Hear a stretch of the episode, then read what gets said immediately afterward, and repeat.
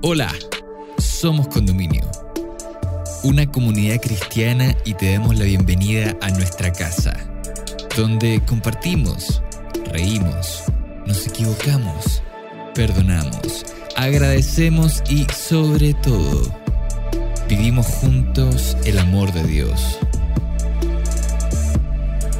Llegamos a ti con nuestro podcast Herederos, presentándote el capítulo Una herencia de esperanza, donde Priscila Aravena, amiga de nuestra casa, nos invita a meditar sobre cómo Jesús le da sentido y esperanza a la vida. ¿Por qué es importante creer en las promesas de Cristo? ¿Y cómo podemos tener esperanza en tiempos de crisis? Te invitamos a escucharlo y esperamos puedas encontrar muchas respuestas a estas preguntas en este episodio. Bienvenida, bienvenido.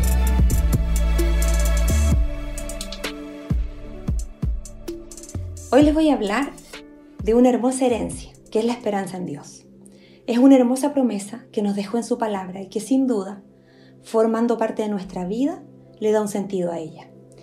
En Jeremías 29:11, el Señor nos dice, porque yo sé muy bien los planes que tengo para ustedes, planes de bienestar y no de calamidad, a fin de darles un futuro y una esperanza. Todos necesitamos tener esperanza. La verdad es que eh, creo que es una parte fundamental en nuestra vida, en un ser superior, en algo divino, eh, porque de, de alguna manera nos muestra o nos permite mirar hacia adelante de una forma distinta. Como cristianos nosotros tenemos la esperanza puesta en Dios, sin duda alguna. Confiamos que Él va a cumplir todas las promesas que dejó escritas en su palabra, que no nos va a fallar, que es alguien que va a estar ahí, al pie del cañón con nosotros, que ante dificultades también está, aunque muchas veces nos cuesta entenderlo. Y a veces también pensamos que no podemos escucharlo o que sentimos que nos abandonó. El Señor nos dejó demostrado con su muerte en la cruz y su resurrección que lo que Él dice se cumple. Por lo tanto, le da un futuro, una mirada mejor a nuestro mundo. Cuando ponemos nuestra fe en Jesús, nuestra vida cambia. La verdad es que podemos ver las cosas de, otra, de, otro, de otro prisma, con otra mirada. Todas las promesas que el Señor nos ha dejado son en relación a que va a estar con nosotros. No que no nos va a ocurrir nada, sino que encontramos siempre algo bueno de aquello que nos pasa. Es así como en Romanos 8:28 el Señor dice, sabemos que a los que aman a Dios, todas las cosas le ayudan a bien. Esto es, a los que, conforme a su propósito, son llamados. Todas las cosas les ayudan a bien. Todo tiene un sentido. El Señor tiene un plan para nuestra vida. Y Él sabe perfectamente que todo lo que nos ocurra va a tener algo que va a dejar. Tenemos que tener claro, sí, que no es algo mágico. En definitiva, tampoco significa que el cristiano tiene un conformismo respecto de la vida. No significa que estoy pasando penurias, pero no importa, no importa, no importa. No. Significa que yo tengo que acercarme y tratar de escucharlo, aprender a oírlo. Tiene que haber una relación. Cuando yo eh, trabajo con mis hijos en una comunicación, con mi pareja, nos conocemos. Y yo puedo muchas veces mirar a mis hijos y entender qué les pasa con una sola mirada. Porque lo conozco, los conozco. Eso mismo debemos hacer con nuestra relación con Cristo. Debemos conocerlo. Ahora, ¿cómo lo conocemos? Leyendo su palabra, comunicándonos con Él diariamente. De esa manera los podemos sentir cerca. Si ustedes se fijan, un hijo siente mucho apoyo en nosotros cuando nosotros los escuchamos. Como padres estamos llanos a oírlo. Y el Señor siempre está dispuesto a oírnos y está esperando ahí para que nosotros nos acerquemos. Nuestra esperanza en medio de cualquier situación es que el Señor va a estar. Es difícil, yo lo puedo comprender. Gracias a Dios no he tenido circunstancias tan difíciles en mi vida, pero eh, en medio de la enfermedad, del dolor, muchas veces cuesta. Cuesta, creo yo. Yo empatizo un poco con aquellos que, que lo han vivido. Y, y claro que debe ser difícil, muy difícil, porque quizás en medio de ese dolor no logramos escuchar esa voz, no logramos ver que en la dificultad, aquello malo, el Señor también está. Mientras más pronto pongamos nuestra confianza en el Señor, es mejor, porque nuestra vida se hace más llana, más simple, podemos entregar nuestra carga, nuestra mochila, nuestros problemas a Él, porque Él nos promete que va a estar con nosotros y que nos va a fallar, y nosotros debemos tener esa esperanza como cristianos. O quien crea en algo superior también muchas veces tiene la esperanza en que aquello pues, se va a resolver de alguna manera. Nosotros tenemos algo súper tangible, que es la palabra de Dios en donde nos dice, nos habla directo a nosotros respecto de aquello. El Señor es fiel aunque nosotros lejos estemos, de todas maneras. Aunque esté pasando por dolor, por sufrimiento, Él está ahí, está con cada uno de nosotros. Cuando enfrentamos adversidades y dificultades, como les decía, Dios está. A veces no lo vemos y sentimos que efectivamente no nos acompañó. Pero cuando pasa el tiempo quizás podemos mirar atrás y decir la verdad es que sí estuvo conmigo y quizás yo no lo sentí en ese momento, estaba tan cegado ante la situación que vivía que no lo sentí. Pero es bonito tener una esperanza en el corazón, es bonito y el Espíritu Santo nos ayuda a cultivar en nuestro corazón esa esperanza hacia las promesas de Dios. A veces nos desanimamos y nos angustiamos pensando que efectivamente no fue así.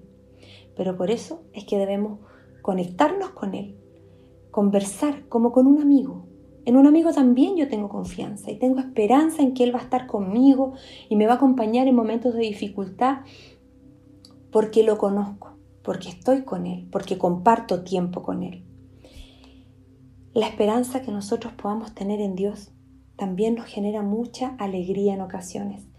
Y es maravilloso ver cómo Él se manifiesta en algunas instancias. También es importante aprender a oírlo, ya se los había mencionado, porque ocurre, ocurre que nosotros no logramos visualizar eso. Y hay moralejas divertidas que les quiero contar ahora, algo simpático, pero que dice muy claramente cuando nosotros no somos capaces de oír de manera correcta. Dice esta historia que había un náufrago había, estaba en medio de alta mar, solo, se acabó el combustible de su embarcación y no tenía qué hacer. Estaba en medio del mar, imagínense ustedes eso. De noche, ¿qué hago? El hombre era cristiano y oró al Señor y le pidió que le enviara ángeles para poder solucionar su problema. Y con esa esperanza y confianza en Dios, él le oró. Pasa un rato y se acerca una embarcación pesquera y le dice, amigo, dime, ¿cómo te podemos ayudar? Queremos ayudarte en este momento, vemos que estás complicado. Y él le dice, no, no, no, tranquilos, vayan, el Señor me va a enviar ángeles para yo poder resolver mi problema. Bueno, la embarcación se larga. Pasa otro rato y llega un tremendo yate último modelo, así pero extravagante. Y le dice, amigo, vengo, ¿qué pasa? Dime, ¿te puedo ayudar? ¿Cómo puedo ayudarte a solucionar tu problema? ¿Te veo complicado? No, no, no, no, le dice. Amigo, tranquilo, vaya porque el Señor me va a enviar ángeles para que resuelva mi problema. Bueno, la historia ustedes podrán imaginar cómo ocurre. Este náufrago muere en medio de alta mar y llega al cielo y conversa con Dios. Y le dice, bueno Señor, yo tenía tanta esperanza en ti y confianza y, y tú no me ayudaste. ¿Y qué le dijo Dios? Le dijo, mira, te envió una embarcación pesquera, gente humilde, para poder ayudarte. Y también te envié la mejor embarcación de todas. Pero tú tampoco la consideraste. ¿Qué más podía hacer yo? Puede sonar divertido, pero la verdad es que muchas veces yo creo que en nuestra vida vivimos una situación como esa. Más de alguna vez no hemos sabido escuchar la voz de Dios. O muchas veces en forma real y de corazón no hemos puesto esta situación que nos acongoja o nuestra preocupación realmente en sus manos, esperanzados en que Él lo va a resolver. Aunque estemos en medio de enfermedades y, grandes problemas, como le sucedió a Job, nadie nos podrá quitar la esperanza en nuestro Dios, en que Él allí estará. Yo los insto a que ustedes puedan albergar esa esperanza en su corazón. Es tan tanto más sencilla la vida. nos da un sentido, porque además esa esperanza no solo tiene relación con esta vida, también hay una esperanza más allá, una hermosa esperanza. Gracias a su muerte y resurrección también tenemos esperanza de vida eterna. Nosotros, como cristianos, albergamos esa esperanza en nuestro corazón, que después de la muerte física hay algo, hay vida eterna, que aquel sufrimiento que tuvimos con la pérdida de un familiar, de un ser querido, de un amigo tan cercano, volveremos a verlo. ¿Cuándo? Cuando el Señor vuelva. ¿Y qué vamos a hacer? Nuestra muerte no es el término de esta vida, sino es que es el inicio de la vida eterna con nuestro Dios. El Señor nos promete que en esa vida tan especial, esa esperanza que tenemos de poder estar con Él, ya no habrá nada más de sufrimiento, será una vida maravillosa. Yo la verdad que de solo imaginarla, hasta pensando, por ejemplo, ¿qué voy a hacer si efectivamente llego a vivir y a morar con Él por la eternidad? Voy a querer estar con Él, por lo tanto debo cultivar hoy día mi comunicación con Él, poder conversar para que después cuando esté con Él en la eternidad, también pueda tener esa relación cercana, estar apapachadito y abrazadito. El Señor nos dice en su palabra en Apocalipsis 21:4, enjugará Dios toda lágrima de los ojos de ellos y ya no habrá muerte, ni habrá más llanto, ni clamor, ni dolor, porque las primeras cosas pasaron. Esa también es una hermosa promesa y que a nosotros nos deja esperanzados en ese futuro mejor que vendrá cuando Él regrese. En medio de los altibajos de nuestra vida cotidiana, nos aferramos a una, a una realidad, que Dios es fiel y cumple lo que promete. Lo hizo cuando estuvo en la tierra. Los discípulos fueron unos personajes o personas muy esperanzadoras y esperanzadas en que el Cristo que convivía con ellos, aquel que conocieron día a día, efectivamente era el Mesías. Era aquel hombre que Dios había enviado a esta tierra para estar con nosotros, para enseñarnos eh, aquellas maravillosas cosas, milagros que pudo hacer. También cuando ellos quedaron solitos, tuvieron siempre la esperanza de volver a verlo y murieron con esa esperanza. Es reconfortante saber que hay un plan para nuestra vida, que las cosas no son al azar ni son eh, el destino. El Señor nos tiene un plan en nuestra vida. Los planes de Dios son mayores a nuestra mente, a nuestros pensamientos. Debemos entender que todo ya está por Dios escrito para nosotros, pero también está el libre albedrío. Cuidado con eso, que es mi decisión ante situaciones que yo viva en esta vida. Por lo tanto, cuando hay algo que no resulta y yo digo, pucha, el Señor no escuchó mi oración, no quiso hacer lo que yo quería, cuidado, que eso lo más probable es que no era lo mejor para mí.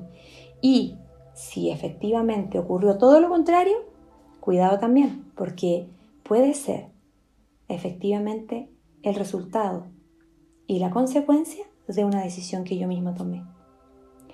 Lo más importante que yo les quiero dejar este día es que la esperanza en Dios es fundamental para nuestra vida. Hemos llegado al final de este episodio. Esperamos que estos minutos hayan sido relevantes para tu vida.